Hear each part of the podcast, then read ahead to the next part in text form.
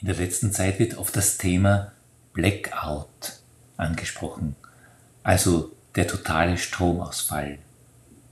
Und deswegen möchte ich einen Text von Luise Renser lesen mit dem Titel Vorsorge. Einer meiner Bekannten malt sich alle schlimmen Ereignisse, die ihm vielleicht zustoßen könnten, im Voraus genauestens aus. Dann legt er sich zurecht, wie er sich in jeder Situation zu verhalten habe, bei einem Überfall, einer Feuersbrunst im Zug, einer Pleite im Geschäft, einer Verleumdung. Dadurch hat er tatsächlich eine Art Krisenfestigkeit erlangt.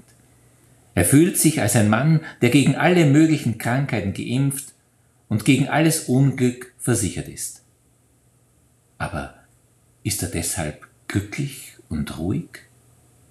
Keineswegs, denn er ist nur immerzu darauf bedacht, mögliche Bedrohungen sofort als solche zu erkennen. Ich kenne ein weit besseres Hilfsmittel. Es ist im Grunde dasselbe, das ein Kind anwendet, wenn man es in einen dunklen Keller schickt. Es singt laut. Damit zeigt es dem Unbekannten, dass es ihm etwas entgegenzusetzen hat, den Mut. Und Mut ist eine Form des Vertrauens. Nicht in die eigene Kraft, sondern in etwas, das uns beschützt. Soweit der Text von Luise Renser.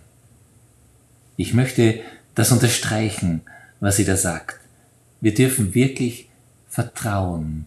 Vertrauen in etwas, was uns beschützt, was größer ist als wir, in dem wir geborgen sind.